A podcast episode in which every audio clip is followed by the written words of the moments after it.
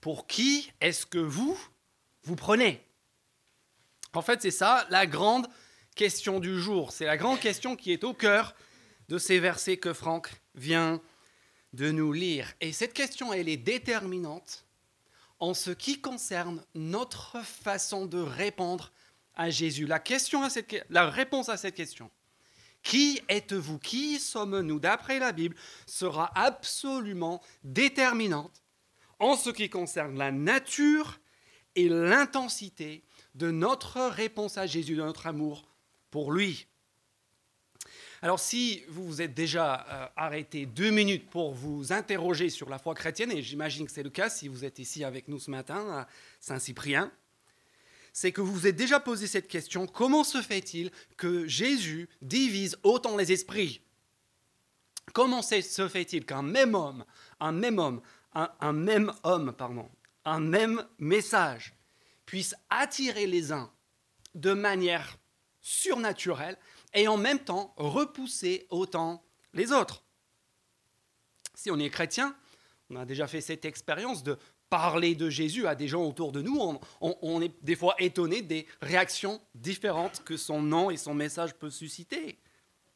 Et puis si on n'est pas croyant, on regarde autour de nous et qu'est-ce qu'on se dit? On se dit, mais, euh, mais si c'était vrai, tout le monde croirait, n'est-ce pas? Et du coup, le fait que tout le monde ne croit pas, que les, réactions soient aussi différentes, devient en fait une faille évidente dans la chrétienne. Est-ce que c'est le cas? Ben Oui et non. Au verset 18 à 35, les versets qui précèdent ce texte, la semaine dernière, on a vu que si on ne reconnaît pas les preuves qui nous montrent la grandeur de Jésus, il est impossible pour nous de croire en lui. Et en fait, c'est pour cela qu'on est là ce matin, n'est-ce pas? On est là ce matin pour, euh, pour euh, permettre à chacun de se faire son idée sur Jésus. À partir de quoi? Mais À partir des preuves, à partir de ce que les témoins de sa vie, sa mort et sa résurrection nous ont laissé. Des fois, les gens me disent, mais euh, ah oui, mais vous, vous êtes pasteur. Est-ce que ça veut dire que vous faites du, prosélytisme? Et qu'est-ce que je leur réponds? Je leur réponds non pas de prosélytisme. Notre mission n'est pas la mission de convaincre des gens, de dire aux gens ce qu'ils ont à croire ou à ne pas croire. Notre mission, c'est une mission d'information, de près de nourrir et de susciter la foi en lui présentant son objet, en permettant à chacun de voir qui est ce Jésus. Sans voir qui est Jésus, sans reconnaître sa grandeur, c'est impossible de croire. Mais cela ne suffit pas. Et c'est ça que nous voyons ici ce matin. il ne suffit pas de savoir plein de choses sur Jésus pour croire en lui. Aujourd'hui, dans les versets que, Franck nous a lus à l'instant, nous allons à la rencontre d'un homme, un pharisien, un professeur, un expert théologique qui sait tout il est là au verset 36, un pharisien qui invite Jésus à manger.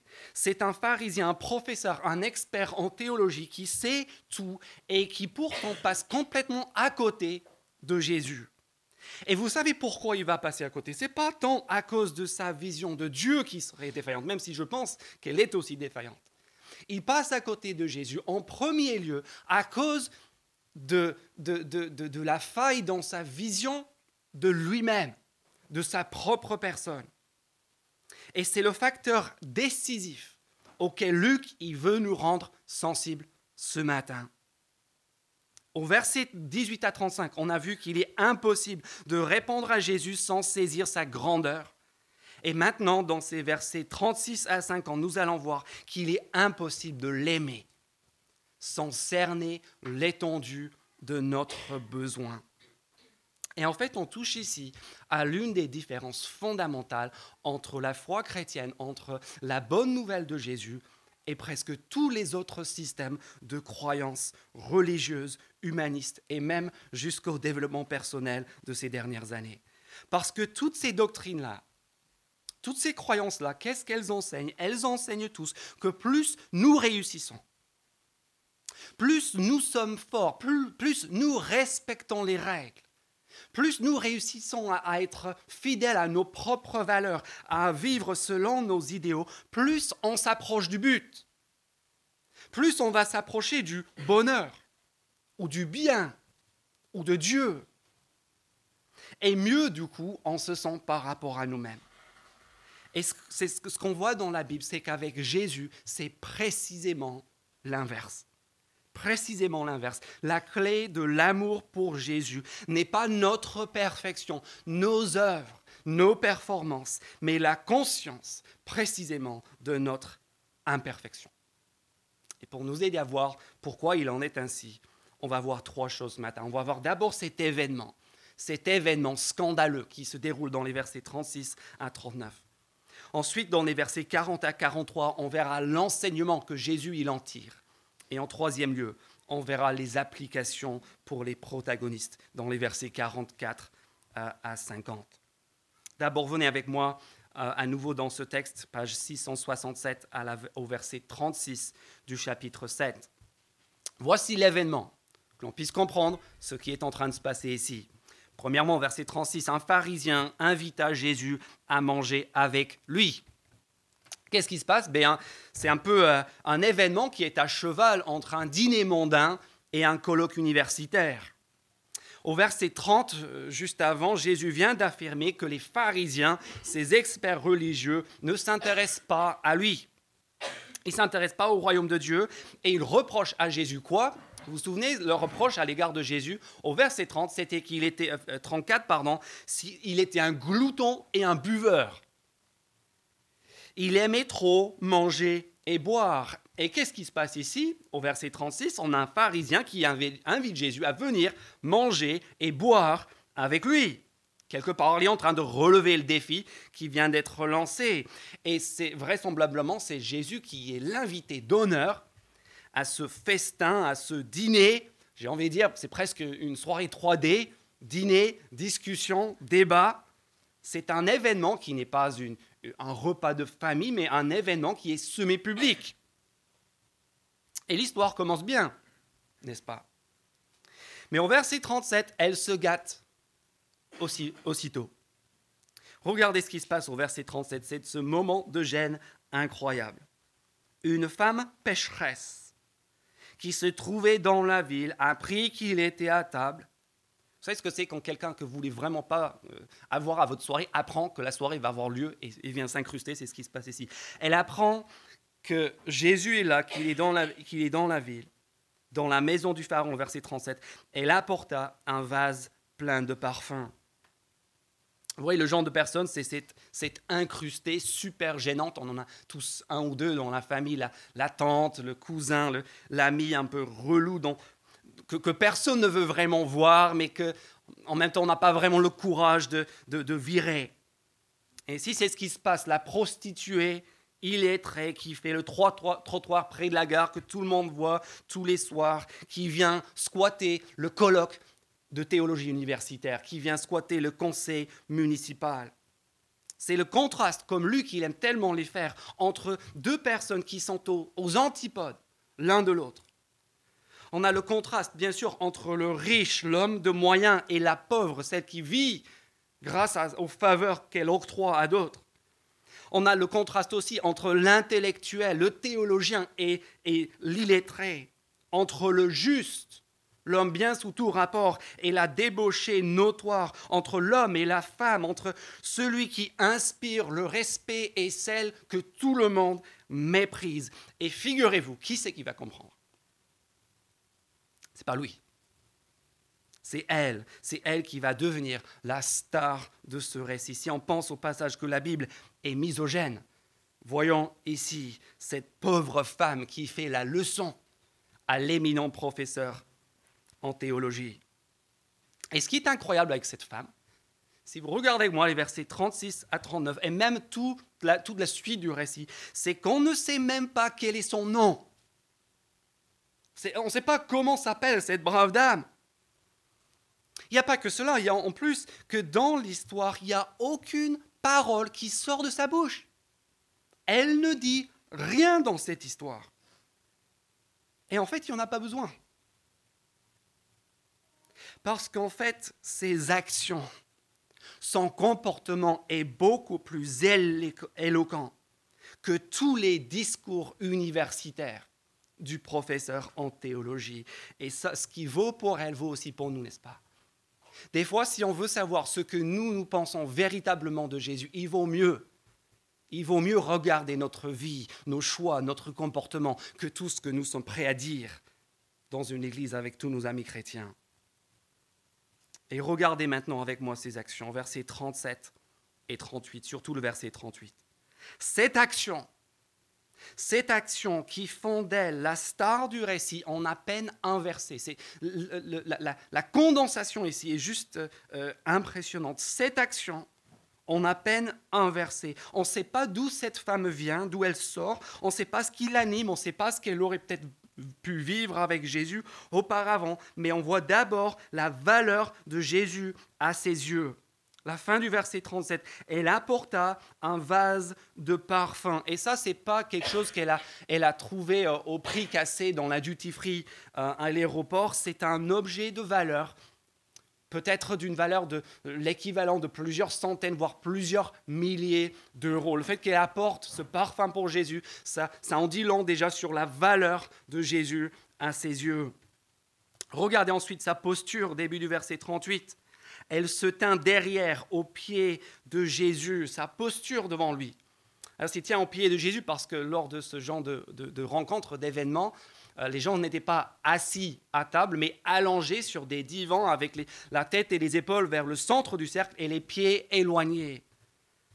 Et cette femme, elle se rapproche, euh, et, pas simplement des pieds de Jésus en raison de la disposition des convives, mais aussi pour signifier son profond respect devant lui.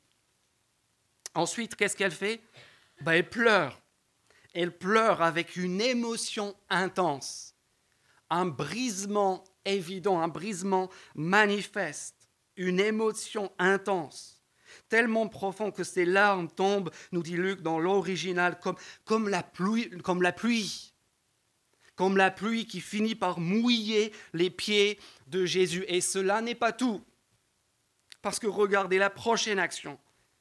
Ensuite, elle commence à faire quoi? Elle commence à essuyer ou à sécher ses pieds avec ses cheveux. Et ça, c'est juste bizarre. On est en train de dire, mais c'était la mode à l'époque, ils n'avaient pas encore inventé la serpillère, toutes les ménagères, quand il y avait quelque chose, il n'y avait pas d'essuie-tout, donc il fallait faire avec des cheveux. Ça, ça, inspire des, des, pensées un petit peu euh, étranges de notre époque, à notre époque, n'est-ce pas? Mais en fait, quand une femme juive, une femme juive ne défaisait jamais sa chevelure en public. Le fait de défaire ses cheveux, c'était un geste qui était réservé au cadre familial, au cadre de l'intimité. Ça relevait du, du domaine privé, c'est synonyme de tendresse, d'intimité, du propre au cercle familial. Et on sent, on sent là, quand, quand elle fait ça, on sent que la température est en train de monter dans la pièce. La prostituée qui commence à défaire ses cheveux, et à essuyer les pieds de cet homme devant tout le gratin politique, intellectuel de la ville. Et on comprend qu'ils vont réagir. On comprend que là, on, a franchi la ligne rouge. On, est en train de dépasser complètement les bornes. On ne sait plus si on est dans la Bible ou, ou dans une soirée ludique organisée par DSK. Mais l'aboutissement de la scène, l'aboutissement de la scène n'est pas érotique, mais a une connotation royale. Parce que regardez cette septième action, elle déverse le parfum, elle brise le vase. C'est pas juste un, petit spray qu'on appuie une fois et puis bon, ça ira.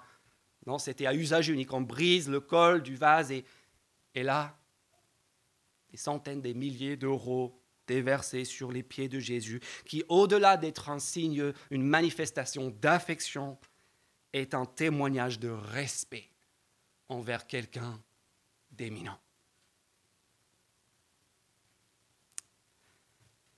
Et là, je sais que quelques-uns ici connaissent déjà cette histoire. Mais il faut juste qu'on la revive. Il faut qu'on se mette là, qu'on sente d'une part l'intensité de l'émotion et en même temps le la malaise qui a dû planer. Et là, il faut se dire, si, si vous et moi, on est là, si vous et moi, on est à la place de Simon, on ne comprend rien. On est exactement comme lui, on est tous pareils, on se dit tous, verset 39, comme Simon, bien sûr, pas tout haut, parce, qu'il ne faudrait pas que les autres l'entendent, mais, mais de façon non audible, on se dit en nous-mêmes, verset 39, si cet homme était prophète, il saurait, regardez comment il souligne trois fois, il saurait qui est celle qui le touche. Et de, de, quel genre de femme il s'agit? Il saurait que c'est une pécheresse. Ce que Jésus fait là est inexplicable, inacceptable. Il n'y a pas que les actions de la femme qui sont troublantes, qui sont difficiles, qu'on ne peut pas expliquer. Il y a en plus la réaction de Jésus. Alors qu'est-ce qu'on est censé tirer de tout cela? Versets 40 à 43 maintenant. L'enseignement, le principe que Jésus en tire. Et attention, pas parce qu'il ignore l'identité de la femme, mais précisément parce qu'il sait parfaitement de quel type de femme il s'agit. Versets 40 à 43 maintenant. Deuxièmement, l'enseignement. Verset 40, Jésus prit la parole et lui dit, Simon, j'ai quelque chose à te dire. L'homme public expérimenté cache certainement très bien son jeu, mais Jésus a lu déjà dans ses pensées. Maître, parle. Verset 41, un créancier avait deux débiteurs. L'un d'eux lui devait 500 pièces d'argent et l'autre 50. Comme il n'avait pas de quoi le rembourser, il leur remit à tous les deux leurs dettes. Lequel des deux l'aimera le plus? Alors j'imagine que si je pouvais regarder dans vos comptes bancaires à tous, chose que je ne peux pas faire, je vous le rassure, je vous rassure, hein, je pense que la plupart d'entre nous avons des dettes. C'est quelque chose qui est tout à fait normal, n'est-ce pas? Euh, Pour une maison, pour une voiture, et même de nos jours, même pour acheter une télévision ou un téléphone portable, on, on, se met à crédit. En fait, notre société et même notre pays, notre gouvernement vivent à crédit. C'est normal, c'est banal et c'est, en tout cas jusqu'à aujourd'hui, sans conséquence. Mais, mais il y en a ici il y en a parmi nous ici ce matin qui savent très bien ce que c'est que de vivre avec une dette qui empêche de dormir. Vous savez, la boule au ventre, les menaces des huissiers, l'ombre d'un procès qui plane, le risque de tout perdre pas juste les biens, mais de voir aussi la famille voler en éclats à cause de la situation financière, à cause de ses dettes contractées peut-être auprès de personnes qui ne sont pas des plus bienveillantes.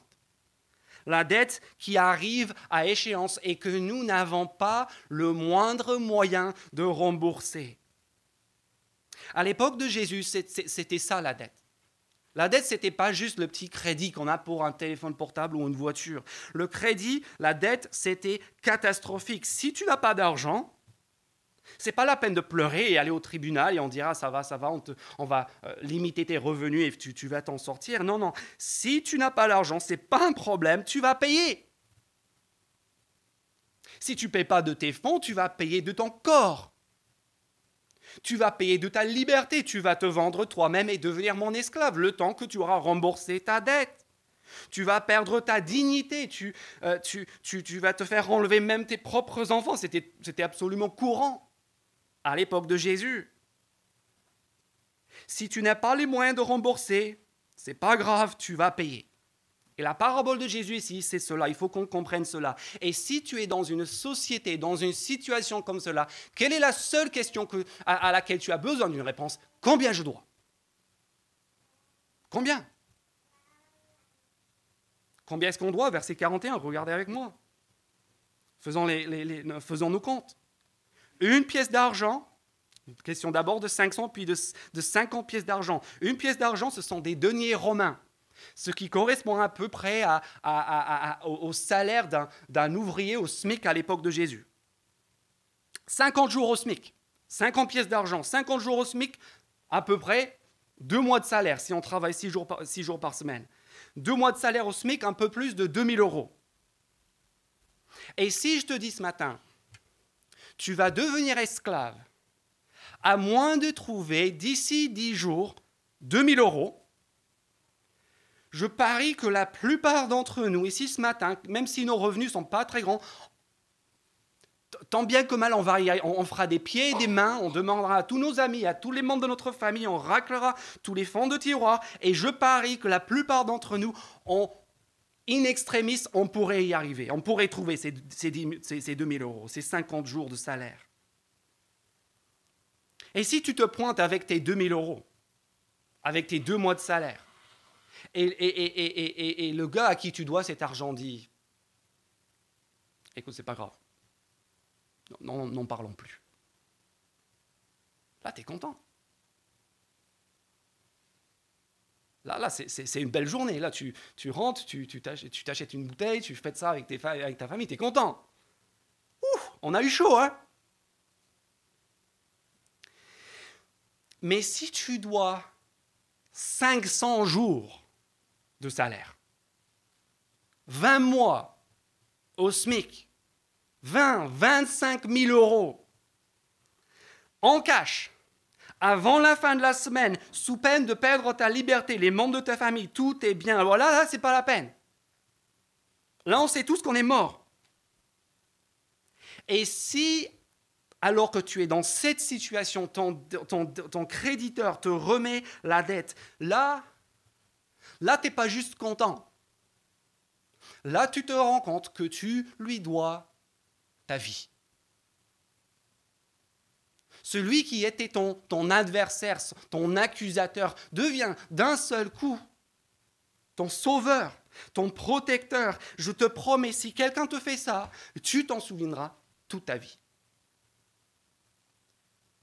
Dans, l'un de ses livres, euh, Jacques Attali, 30 euh, ans après les faits, raconte le sentiment de dette qui a marqué sa vie après l'année 1978.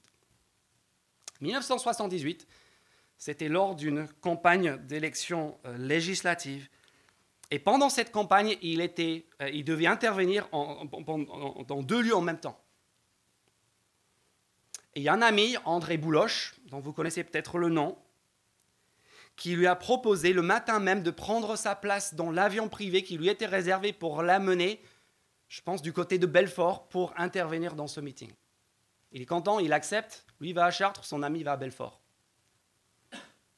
Sauf que pendant cette soirée-là, l'avion d'André Bouloche, l'avion qui lui avait été réservé à, Jacques Attali, s'écrase et par la suite, André Bouloche meurt. Il dit ceci. Il dit, à partir de ce jour-là, il fallait désormais que chaque minute de ma vie fut digne de ce décret du ciel. Alors ce qui m'intéresse n'est pas de savoir si vous pensez que chaque minute de la vie de Jacques Attali a été digne de ce décret du ciel, mais c'est pour vous dire ce genre de sentiment de dette, de devoir envers le destin, envers Dieu, qui impulse à quoi? Qui impulse à l'action, qui impulse à l'engagement. On voit le principe. Le principe que Jésus enseigne à Simon est clair. Notre amour pour Dieu dépendra de notre propre jugement, de notre propre évaluation de la dette que nous avons contractée devant lui. Et on sent bien dans la réponse de Simon au verset 43 que Simon sait très bien qu'il s'est fait piéger sent bien sa retenue dans la réponse, qu'il n'est pas tout à fait à l'aise. Lequel des dieux, lequel des deux l'aimera le plus? Verset 43, Simon répondit, euh, bah, je pense, je suppose celui auquel il a remis la plus grosse somme. Et quand Jésus lui répond, tu as bien jugé. En fait, il est presque en train de reprendre une formule socratique quand Socrate sait qu'il a, que l'un de ses adversaires dans, le débat est, tombé dans le piège, il, prononce quasiment la même phrase. Tu as bien jugé. C'est cuit, tu le sais très bien.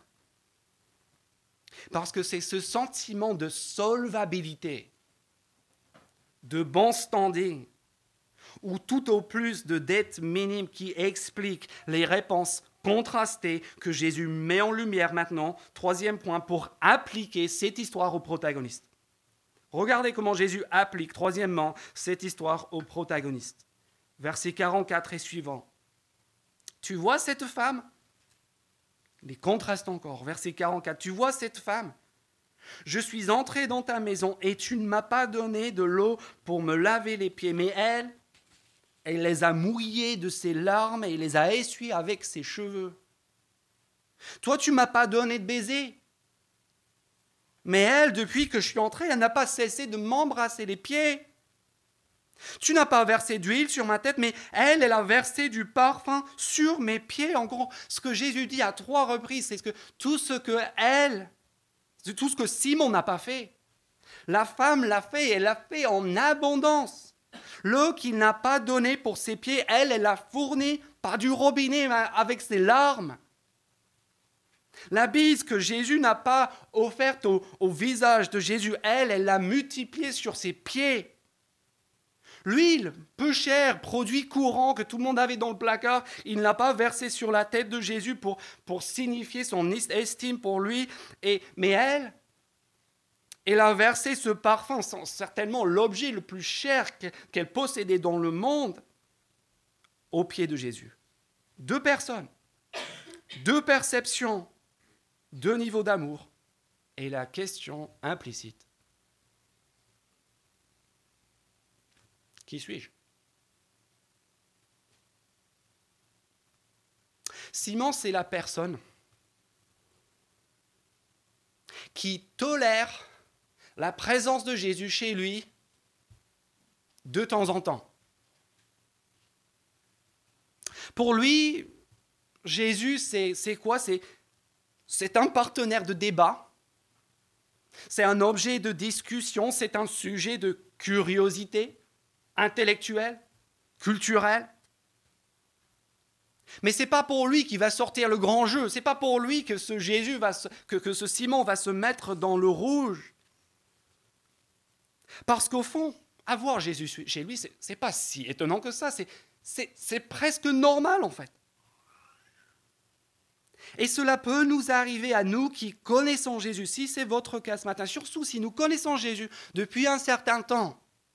Cela peut nous arriver, n'est-ce pas De glisser subtilement, comme ce Simon, au point de se dire que peut-être, peut-être que c'est, c'est même nous qui lui rendons service.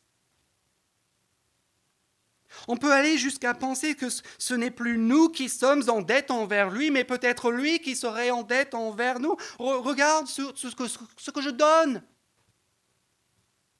Regarde ce que je fais, comment je sers. J'étais là ce matin, une heure avant tout le monde, pour, installer la salle.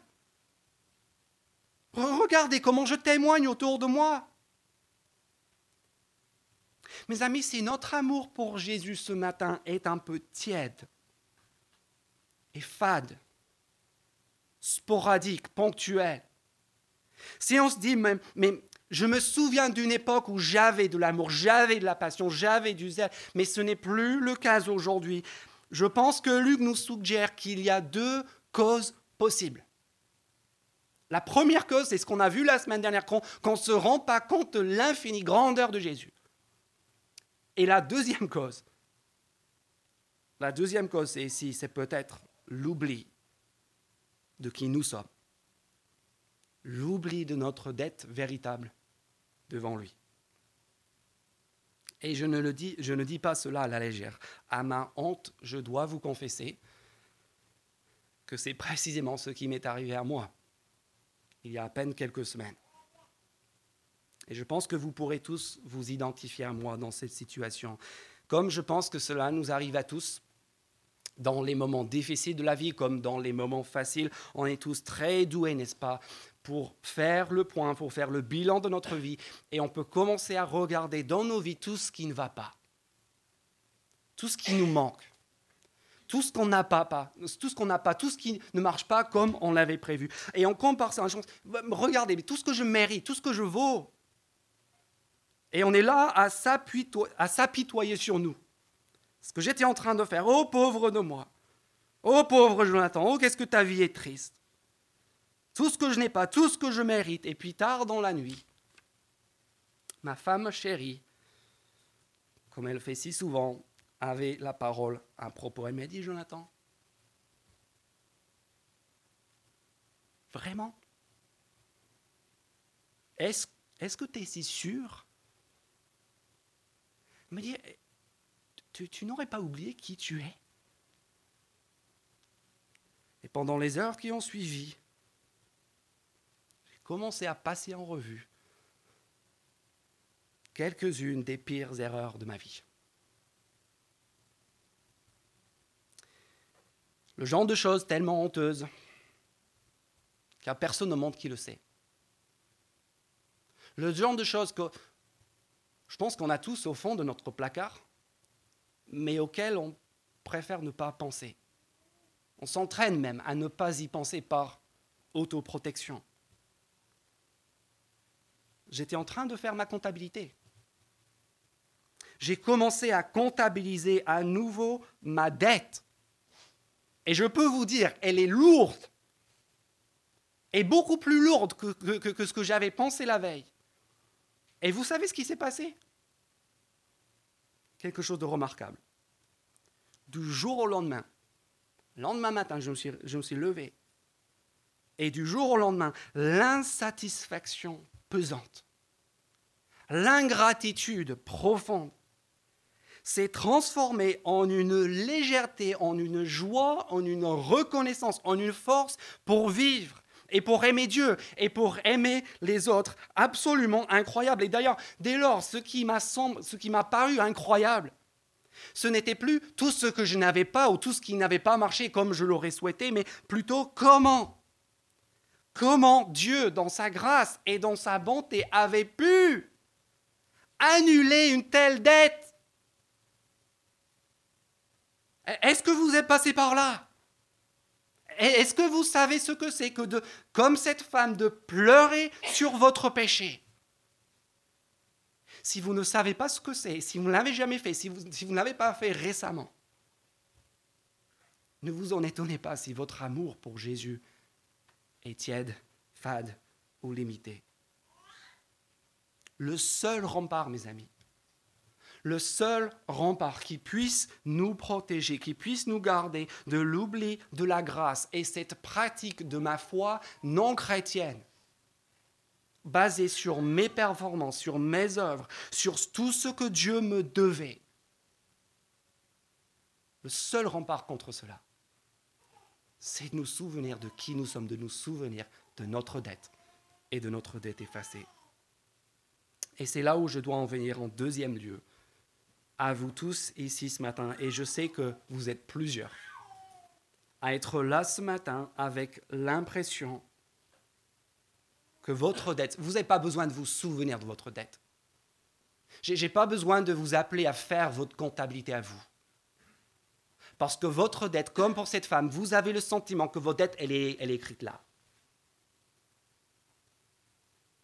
Le boulet, tu le sens quand tu te lèves le matin le poids du passé, les casseroles que tout le monde voit et entend. Et si ça, c'est toi, si le regret et la culpabilité pèsent sur toi, il y a une seule question que tu te poses en fait. Et c'est comment est-ce que je vais faire mieux? Comment est-ce que je vais pouvoir me racheter? Comment est-ce que je vais pouvoir contrebalancer tout ce que j'ai fait? Et la réponse, c'est bien sûr, tu peux rien faire rien. La dette, elle est trop lourde. Et ma question pour vous ce matin est la suivante. Si, peut-être,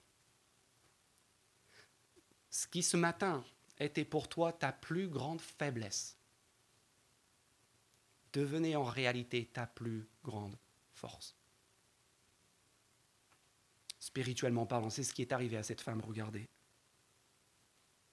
c'est parce qu'elle connaît son besoin. C'est parce que son péché est écrit sur son front que rien ni personne ne se mettra sur son chemin. Rien ni personne au monde ne va l'empêcher de se rendre à, ce dîner, à, déranger tout le monde, à, passer euh, pour une idiote. Rien ni personne ne se mettra sur son chemin, ne la privera de la présence de son Sauveur. Pourquoi? Parce qu'elle sait qu'elle était en banqueroute. Elle sait qu'il y a la rue. Elle sait qu'elle est insauvable, qu'elle n'a aucune chance de payer. Et c'est à cause de cette conscience-là que ce qui est pour Simon un, pesant devoir est pour elle un besoin viscéral, plus fort qu'elle. Vous savez, j'ai rarement eu besoin d'encourager quelqu'un qui venait de recevoir le pardon de ses péchés à prier. Obéis. Lis ta Bible. C'est pas le genre de choses que j'ai besoin de dire à ceux qui découvrent pour la première fois le pardon que Jésus leur a offert. Non, non, non, il n'y a pas besoin de, dire ce genre de choses à cette dame. Pour elle, l'émerveillement d'être en la présence de son Sauveur l'émeut jusqu'aux larmes. Le clou de ce texte, c'est le verset 47. Et je vous laisse avec ça. Verset 47 qui résume tout. C'est pourquoi je te le dis. Ses nombreux péchés ont été pardonnés puisqu'elle a beaucoup aimé. Mais celui à qui l'on pardonne peu aime peu. Voilà le verset clé, le verset à retenir. Mais qui peut être mal, mal compris pour deux raisons. Premièrement, on peut avoir l'impression qu'il y en a qui ont plus à se faire pardonner que d'autres. Par ailleurs, la Bible nous montre que cela n'est clairement pas le cas. Frédéric Godet, commentateur suisse, dit ceci au sujet de ce passage. Il dit, ce qui manque au meilleur pour aimer. Ce qui manque au meilleur pour aimer, ce n'est pas le péché, mais la connaissance de son péché. Ça, c'est le sens verset. Ce qui manque au meilleur pour aimer, pour aimer ardemment, passionnément, ce n'est pas le péché, c'est la connaissance de son péché. Il n'y a pas de grands pécheurs et de petits pécheurs. Nous sommes tous des pécheurs. Nous sommes tous, nous sommes tous cette femme. La question n'est pas de savoir si nous sommes oui ou non cette femme. La question est de savoir est-ce que nous en avons pris conscience? Parce que si on pense que Dieu nous a pardonné peu, eh bien, on aimera très peu en retour. Et le deuxième truc qu'on peut mal comprendre, c'est la première partie du verset qui peut presque nous donner l'impression en français, n'est-ce pas, que c'est parce qu'elle a beaucoup aimé qu'elle s'est fait pardonner qu'en fait, le, comment dire, l'intensité de sa, son amour a quelque part remboursé une partie de sa dette. Et en fait, c'est bien sûr ne pas le cas. C'est pas l'amour qu'il a pardonné. Verset 50, regardez. Qu'est-ce qu'il a sauvé? Sa foi. Ta foi t'a sauvé. Va dans la paix. C'est pas ton amour t'a sauvé, c'est ta foi t'a sauvé. Mais ce que Jésus est en train de dire au verset 47, c'est que l'effet, c'est-à-dire l'effet de l'amour, atteste de la réalité de la cause, c'est-à-dire de la, du pardon par la foi. Parce qu'elle est pardonnée par la foi, c'est alors qu'elle se met à aimer comme cela. Loin d'être un handicap ou une raison de douter, le fait d'être conscient de notre péché peut même devenir le fondement de l'assurance de notre salut. C'est ce que ce texte nous, nous apprend. On dit en français, quand on aime, on ne compte pas. Et en un sens, c'est vrai, cette femme, elle ne compte pas. Dans son amour pour Jésus, elle lui donne tout. Elle lui donne le meilleur. Elle lui donne sans compter, sans réserve, sans sollicitation. On n'a pas à lui demander. Elle donne, elle ne peut pas s'empêcher de donner. Elle ne compte pas dans ce sens-là. Mais en fait, si elle donne sans compter, c'est précisément parce que d'un autre côté, elle a compté. Elle a fait sa comptabilité. Elle est consciente, elle a pesé tout ce dont elle a été Mes amis, nous avons besoin de voir qui est Jésus pour croire en lui et pour avoir une foi vivante. Mais la connaissance de Jésus ne suffit pas. Il faut aussi, mes amis, il faut aussi que nous sachions qui nous sommes. Il faut aussi que nous pesions notre propre dette si on veut que l'amour intense puisse en découler.